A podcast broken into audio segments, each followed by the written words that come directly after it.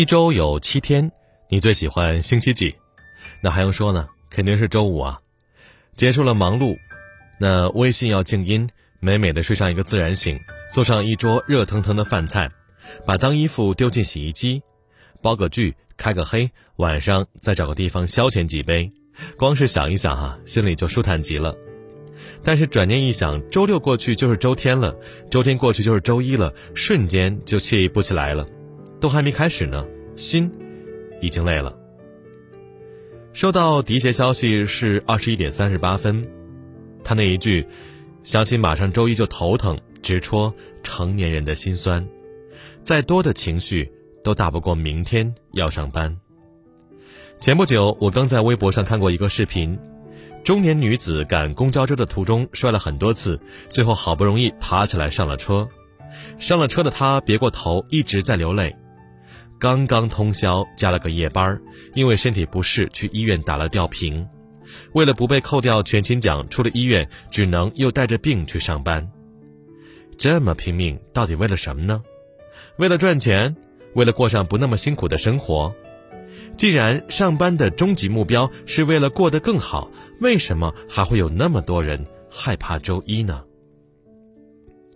我看过一期访谈，主题是理想的工作。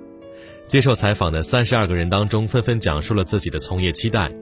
在被问到什么会动摇你的积极性时，在座的人都会提到两个点：不舒适的人际关系，不够满意的报酬。万一真的都碰上怎么办呢？近一半的人。是挠挠头，都表示实在做不下去，自己会辞职。还会有少部分的人觉得撑一撑，等慢慢熬出资历来就好过了。有个男孩憋了半天没坐得住，他说：“有人不同频很正常吧？我呢是去赚钱的，又不是去做所有人朋友的。至于薪酬，证明自己的价值，凭实力争取不就行吗？”那种拎得清的态度，着实让我眼前一亮。成年人最晦气的就是做什么都会看心情，一时不顺就全线崩盘，不理智也不够聪颖。那遇上了不够喜欢的人要怎么办呢？早些年创业，我碰到过一个合作伙伴，无论是想法和行事习惯，两个人都是大相径庭，有好几次聊着聊着就越聊越激烈，都竭力想说服对方，最终没有讨论出结果，都带着情绪不欢而散。晚上到了家，我琢磨很久。既然是工作关系，要想共赢，就得同心合作。于是连月对比了两个方案里的差异，各列出了缺漏和修改方案。果然，第二天他态度舒缓很多，项目也顺利达成共识。常有人说，成熟就是看谁都顺眼。我更想把这句话换成：成熟就是放弃看顺眼，不生气，不纠缠，不被影响，率先去。找到扭转的那个点，面对好感度不够的人，把人看清，倒不如啊把人摸清。奇葩说的詹青云有句话说得很好，千万不要以为疲惫生活和梦想之间只隔着一夜暴富的距离。在这个略显浮躁的年代，我们都听过不少幸运的成功故事，谁谁谁自由创业，年薪百万，提前退休；某某某买了股票，本金又翻了不少。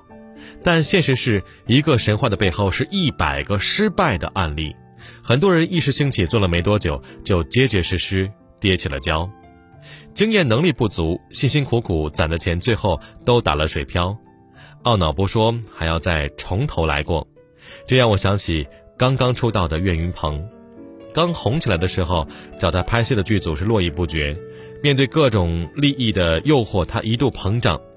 郭德纲见状，二话没说，当即泼了他一头冷水。那么多学表演的演员都没活接，凭什么找你呀？是看你演技好吗？不是，人家是看你还有点腕儿，用你呀给他们的戏呀添彩。他这才顿悟，那些人看中的都是德云社的牌子。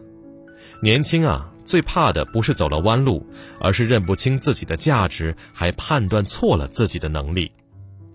经济学上有个词叫机会成本，他说的是，如果一个人把时间和精力专注在某个领域，必然要放弃其他领域的投入。换句话说，当你真的下定决心选择一个方向，必然无暇顾及其他吧。创业不能光靠梦想，在没有充足准备和资本的前提下，这就等于赌。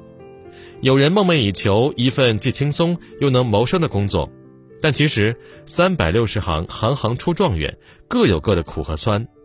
凡是工作，就不是用来享受的。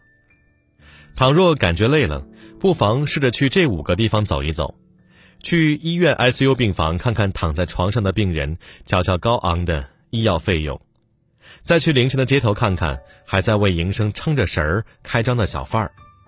然后去一趟机场，看看商务舱通道的人脸上挂着的得体和自信；再去幼儿园看看孩子们的笑脸，听听笑声；最后回趟家，陪爸妈吃顿饭，看看他们已经泛白的鬓角。相信你会明白，自己当下最想做的是什么。亲爱的各位，明天你有什么计划吗？